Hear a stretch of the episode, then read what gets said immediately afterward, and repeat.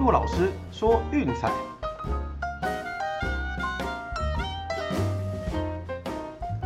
看球赛买运彩，老师教你前往拿白。大家好，我是骆老师，欢迎来到骆老师说运彩的节目。那昨天两场美国职棒的推荐呢，嗯，都顺利的过关了。首先是西雅图水手四比一击败德州游骑兵，哦，我只能说 Flexon 真的是厉害。经过韩国职棒的洗礼，现在回到大联盟真的不一样了。那水手也是靠两支全垒打后守住仅有的得分，最后四比一获胜。那至于另外一场比赛呢，洛杉矶天使六比五击败巴尔的摩精英，我们的大测十分，哎，刚刚好也过盘。好，那这场其实一如预期啦，就牛棚大乱斗占了大概一半左右的时间，哦，最后也是在九局互相放火的情况下，哎，把大分硬是给放过盘。事实上，这场比赛大分应该过得更轻松才对。哦，那个三道口从第一局就有状况，那个控球真的是很不理想，呃，各种保送啦、爆头啊，莫名其妙的就送人家满垒啊，然后后面的状况也是层出不穷，只是精英一直都没有掌握，哦，直到六局上才突破，然后连连续的二垒安打打回分数，那最后将比数逼平。不过也还好了哈，反正这场比赛的重点一开始就讲了是放在牛棚大乱斗，最后的结果也符合预期，那我们就收下一场胜利喽。好啦，那因为今天没有其他的赛事，美国职棒的场次又少，好，我们来花一点时间做一下战绩的总结。好，那我想这个部分是很重要的，就是你要玩博弈游戏，对数字一定要有认知。哦，那不论是输是赢，我觉得大家都要去面对结果，然后再来检讨一下，说，哎，策略有没有什么地方是需要改进的，还是说哪些地方做得好，我们继续保持下去。好，那首先看一下上礼拜的战绩是九胜六败。好，那再往前，哎，上上礼拜我忘了做，也回顾一下是四胜七败。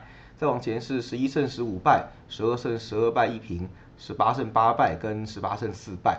也就是说，开台到现在六个礼拜呢，有三个礼拜是赢的，一个礼拜没来，两个礼拜是输的。啊，整体的战绩是七十二胜五十二败一平，好，胜率是百分之五十八。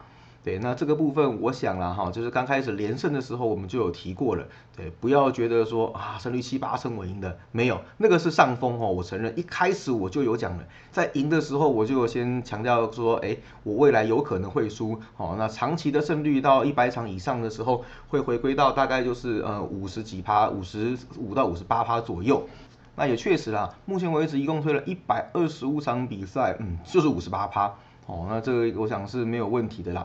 就我做这工作已经这么久了哈，长久下来连自己的战绩都能够预测，基本上给大家的东西长期下来一定是赢的哦，所以我才鼓励大家说要细水长流哦，千万第一个是要在这个游戏中生存下去，时间拉长才有办法获利哦。那另外就是说我们推的内容呢，当然啦，我们会就讲说就是呃让分独赢嘛，对不对？我们很少去谈什么一加一减这种东西。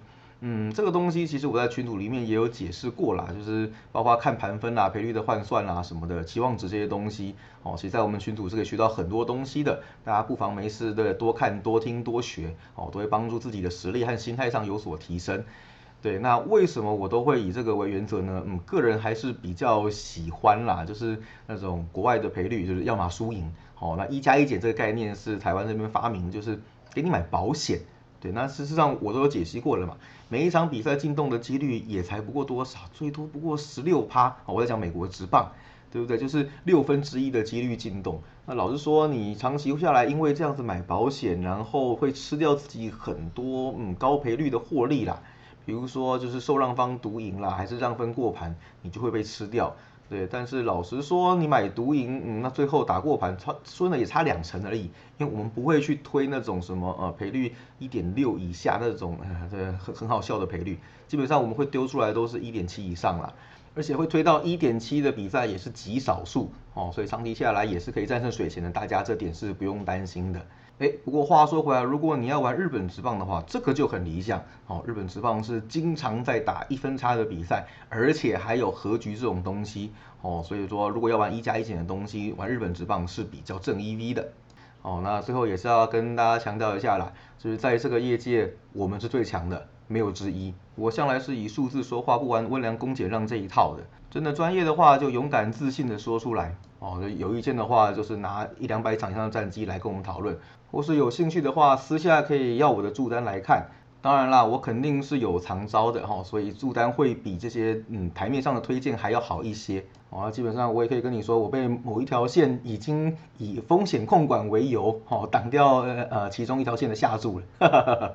哦，不是说什么我一场几百万狂轰猛炸这样下，并不是，对，主要是胜率稳定，然后投注的方式是极度有纪律，这东西我都有截图下来哈，有兴趣的可以私信我传给你们分享看看。哦，那我们在这一行已经做了十年了。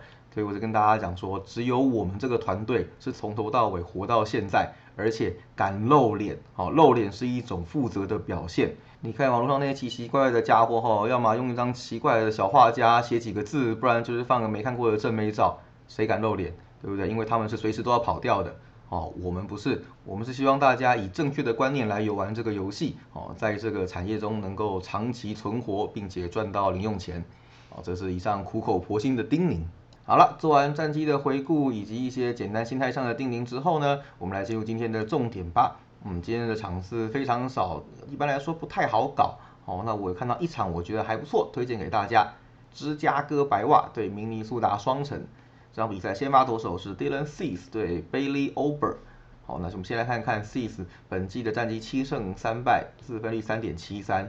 哎，不过客场好像比较陡哦，三胜三败，六点零八自得分率，哦，零优值先发。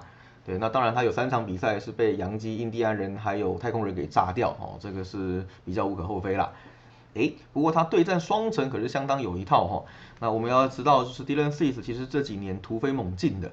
二零一九刚上大联盟的时候是头一场炸一场，哦，那对双城也输掉过两场。不过呢，哦，最近三次面对双城投的可是下下叫。三次先发球队全赢哦，两场是发生在今年，自责分率只有三点四三啊，可以看得出来，就是连对战成绩都显示出他的不断的进步和成长。那至于说 Ober 呢，嗯，当然是今年才上大联盟，表现依然跌跌撞撞，目前的首胜依然没有开胡，是零胜一败，五点八四的自责分率，呃，六场先发挨了七轰，嗯，这个有一点点糟糕哦。那面对白袜也被炸过啊，总共有两次的交手。对，那一场比赛是四局失四分，最后虽然球队赢球，但是无关胜败。那另一场比赛就相当惨烈啦，三点一局挨三轰，失掉五分。哦，这两场比赛加起来一共挨了五支全垒打。那基本上他面对白袜是一个嗯相当苦手的状态。那这场比赛其实看看双方的伤兵名单哦，豪华哎，都可以组一支球队了。啊，白袜这边蒙卡纳、Grandal、呃 Margrigo。还有就是 Bomber 跟 Marshall 哦，从六月中到现在已经组了半支先发进去了。那还有就是那个 Mercedes 现在已经被下放到小联盟哈，这个是另外跟大家提一下。对，那双城这边的话也是哦，好长一串呐。那比较重要的大概就是 Donaldson 跟 Boxton，还有 Ralph Snyder 哦，所以基本上两边加起来伤兵可以组一队，这个没有开玩笑的。那其他投手的部分我就跳过不提，因为实在太长了。近况的部分呢，自然是白袜状况比较好了。哦，那虽然前两场是输给老虎，不过最近七战依然是五胜两败。哦，这段期间的团队打击率超过三成，我的炮火真是猛烈，很难想象他们有伤了这些主力大将。那双城是比较不理想的啦，前一场才靠前田健太的优质先发对皇家止败。哦，最近是一胜五败。牛棚的部分呢，白袜就是刚刚讲的 Bomber 跟 Marshall 其实有些状况。哦，所以我这边其实怀疑他们是技术性的下伤兵名单去调整。对这两个人其实本来都很有实力的，但最近不知道在爆什么东西。那团队的牛棚自的分率是四点零五，那双城更糟了，四点八八。哦，所以其实就算拉到后段战，嗯，双城也不见得有利，只能这样讲。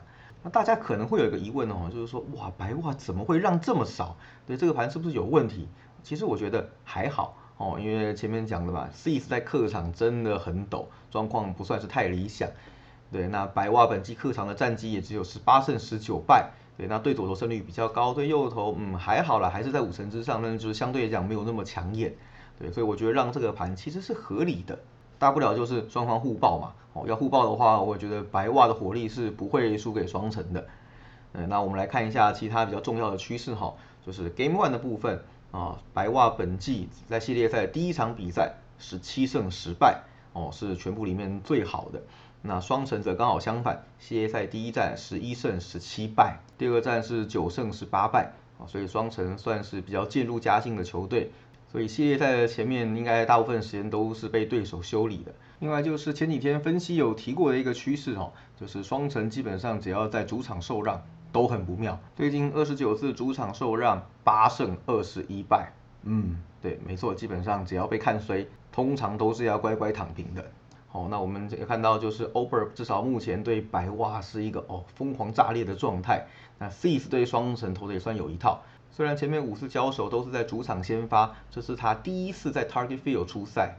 不过整体来说啦，还是看好白袜能靠优势的火力哈来打爆 Over。就算 Cease 客场一样投不好也没关系，就是靠队友支援啦。我们今天的推荐是白袜独赢。好，总结一下，白袜独赢。哈哈，好啦，开玩笑的。礼拜一嘛，就是基本上都是球赛最少的时间，哦，所以大家不妨轻松一点，就是调养一下身体。别忘了欧洲国家杯还有 NBA 的总冠军战，后天凌晨也要开始喽。好了，那我们今天的节目到这边告个段落。喜欢记得订阅、分享，并到我们的粉丝团按个赞哦。有问题记得随时粉丝团丢私讯告诉我，或是在群组里面退给我留言哦。我是罗老师，我们明天见，拜拜。